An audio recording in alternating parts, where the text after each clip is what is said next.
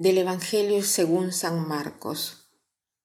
En aquel tiempo se apareció Jesús a los once y les dijo, Vayan por todo el mundo y prediquen el Evangelio a toda criatura. El que crea y se bautice se salvará, el que se resista a creer será condenado. Estos son los milagros que acompañarán a los que hayan creído.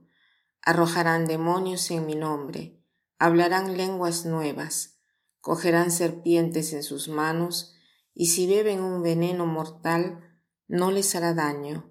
Impondrán las manos a los enfermos, y éstos quedarán sanos.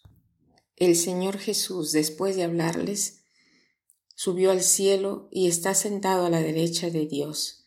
Ellos fueron y proclamaron el Evangelio por todas partes, y el Señor actuaba con ellos y confirmaba su predicación con los milagros que hacían. Hemos leído algunos versículos del último capítulo de Marcos.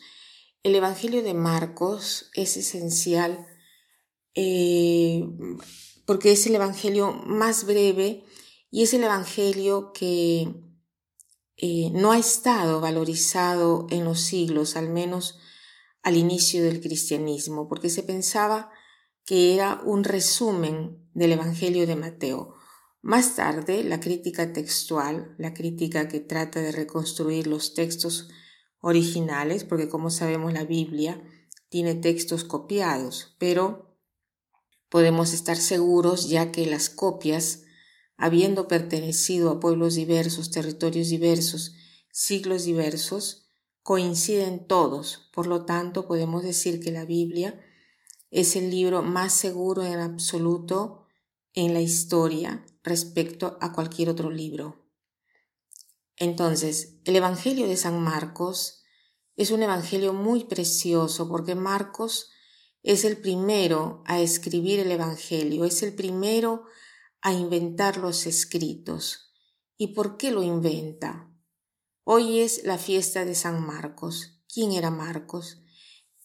San Marcos era un discípulo que primero siguió a Pablo y después a Pedro.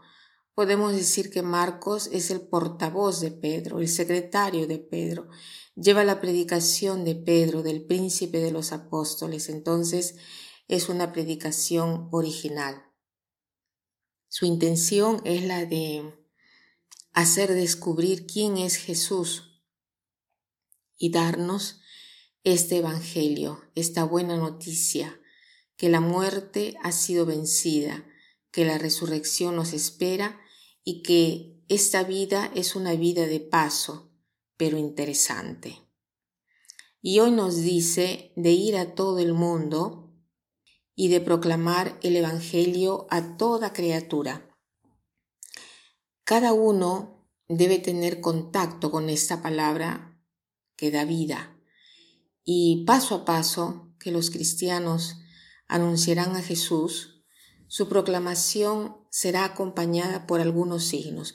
Pero ¿cuáles son estos signos? Dice acá, alejarán a los demonios, hablarán lenguas nuevas, tomarán en las manos las serpientes, pero nosotros en realidad eh, no vemos todo esto y pensamos, ¿por qué Jesús nos ha dicho todas estas cosas que no corresponden a la verdad? Pero eh, también hoy vemos que la predicación va acompañada de signos. Alejar a los demonios, ¿qué quiere decir? Si tú sigues a Cristo y lo sigues verdaderamente, cuando estás con los demás, los demás sentirán la influencia de tu presencia y se alejarán del mal y mágicamente desearán más deseo de hacer el bien. No sé si les ha sucedido de encontrar alguna vez alguna persona que ustedes eh, la consideran una persona, digamos, santa. Cuando regresan a sus casas, sienten el corazón lleno de gozo y quieren ser incluso mejores. Después dice, hablarán otras lenguas. Sí, porque cuando uno está cerca de Cristo, habla una lengua nueva. ¿Y cuál es esta lengua nueva? es la lengua del amor, la que todos entienden, eh, comprenden, aunque no se comprenda a veces verbalmente, eh, sí eh, entiende porque el cristiano debe hablar esa lengua del amor. Tomarán en manos las serpientes. Eh, si tomaran veneno mortal no les harán daño. ¿Cuántas veces si uno es verdaderamente fuerte en la fe, en la adhesión a Cristo, el ambiente más envenenado no te contagiará? Es más, podrás sentir el sabor de Cristo a tu alrededor.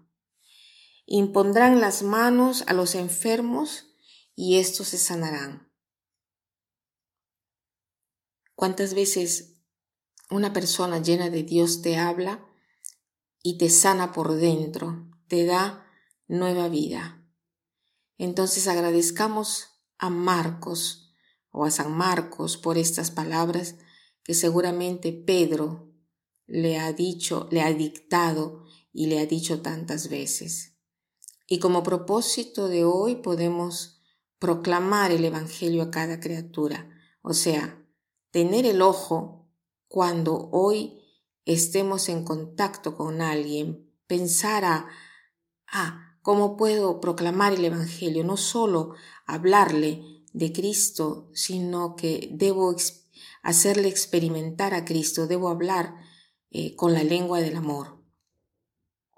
Y para terminar, quiero citar un párrafo de una prédica del Papa Francisco que dice así.